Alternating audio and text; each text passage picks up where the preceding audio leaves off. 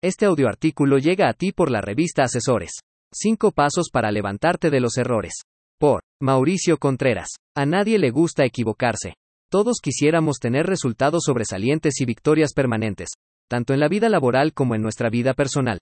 La realidad es que las cosas no siempre van a salir como nosotros deseamos, tendremos que pasar algunas derrotas en el camino y cometer errores. Una racha de malos resultados le puede pasar a cualquiera, lo importante es qué hacemos cuando las cosas no nos salen bien. O cómo reaccionamos ante las derrotas que vamos experimentando. Hay personas que se rinden ante su primer descalabro, dejan de creer en sí mismos, dejan de creer en su equipo o en las metas que se habían planteado conseguir. La gestión de errores y fracasos es un tema del que se habla muy poco. Todos nos preparamos para ganar, pero es igual de importante saber reponernos ante las derrotas y los errores que cometemos. Por eso vamos a compartir 5 pasos para recuperarnos cuando cometemos un error. 1. Mantener la calma y la claridad. Cuando las cosas no van bien, muchas personas se desaniman, se recriminan, buscan culpables o se autoflagelan por los errores cometidos. Esos pensamientos de culpa solamente nos harán perder el rumbo y la destreza mental para las siguientes actividades, por lo tanto, aumentan las posibilidades de continuar cometiendo errores. Por eso es común que una derrota se convierta en toda una temporada de malos resultados, porque esos pensamientos de culpa o frustración los extendemos, de tal forma que terminan afectando nuestra respuesta ante las circunstancias. Es como cuando conducimos un automóvil y de pronto caemos en un hoyo o un bache. Inmediatamente nos enojamos con nosotros mismos por no haberlo visto. Ponemos la vista en el retrovisor para ver el tamaño del error que acabamos de cometer. Nos molestamos con el gobierno por la pésima calidad de avenidas que tiene nuestra ciudad. Cuando menos nos damos cuenta, ya hemos caído nuevamente en otro hoyo. Eso sucede porque nos concentramos tanto en la derrota, comenzamos a mirar hacia atrás y eso baja nuestra capacidad de seguir conduciendo y avanzando. Nuestra primera reacción ante una derrota debe ser sujetar bien el volante, agudizar la vista y mantener la calma. Buscar terminar el trayecto, el partido o la etapa sin mayores percances, lo más concentrados que podamos. Ya después habrá tiempo para analizar el error y detectar puntos de mejora. 2. Haz un diagnóstico general. Dijimos que tu primera reacción debe ser mantener la calma y seguir avanzando, pero después busca un momento adecuado para realizar una pausa. Para detenerte un poco y revisar las posibles consecuencias del error que cometiste. Ahora sí podrás voltear y analizar lo sucedido. Evaluar las condiciones en las que te encuentras o analizar el nivel de daños generado. Eso será el inicio para después crear un plan de compensación o reajustar la estrategia.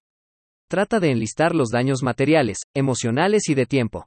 Es decir, el impacto que ese error o esa derrota ha generado en tus planes iniciales. A veces reaccionamos exageradamente ante las circunstancias. Nos angustiamos o nos enojamos de forma desproporcionada. Por eso es importante hacer un análisis real de la situación.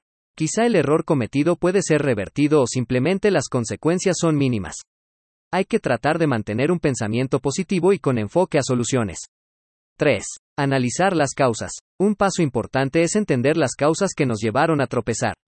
Ahora sí podemos mirar hacia atrás, no para recriminarnos sino para aprender y evitar repetir esos mismos errores. Te recomiendo realizar una lista de factores internos, decisiones, que ocasionaron la derrota, así como de factores externos, circunstancias, que influyeron en los resultados. Procura dedicarle un buen tiempo a este análisis, ya que de eso depende que evites los mismos tropiezos en el futuro. No seas simplista, no te quedes con la respuesta rápida. Todos los resultados que tenemos provienen de diferentes factores tanto internos como externos. Durante este análisis de causas, procura hacerlo primero de forma individual, después involucra a otras personas del equipo o cercanas a ti para que te permitan obtener una perspectiva más realista o completa de lo sucedido. CUATR 0. Generar un plan de contingencia. Ahora que tienes más claro el diagnóstico de tu estado actual y las causas que generaron ese error, puedes trazar un plan para compensar el impacto negativo que pudiste tener y evitar que se repita en el futuro. Este plan necesita cubrir dos objetivos principales, compensar y prevenir. Compensar los retrasos o pérdidas que ese error pudo ocasionar en tus planes, y el segundo objetivo, prevenir que esas mismas causas detectadas ocurran nuevamente. Muchas personas se quedan estancadas en analizar los porqués y se olvidan de realizar un plan para evitar repetir sus tropiezos. Este plan debe ser específico, con acciones medibles. 5. Monitorea avances y busca la mejora continua. Hasta los mejores planes fallan cuando no se mide su aplicación y sus avances. Todo se queda en buenas intenciones que nunca se llevan a cabo. Por eso debes tener una supervisión periódica, para verificar que realmente se está llevando a cabo el plan de contingencia. Recuerda que la vida es un proceso de mejora continua. Los errores son parte del camino. Las derrotas también. Nuestra tarea es aprender de esas caídas y seguir avanzando.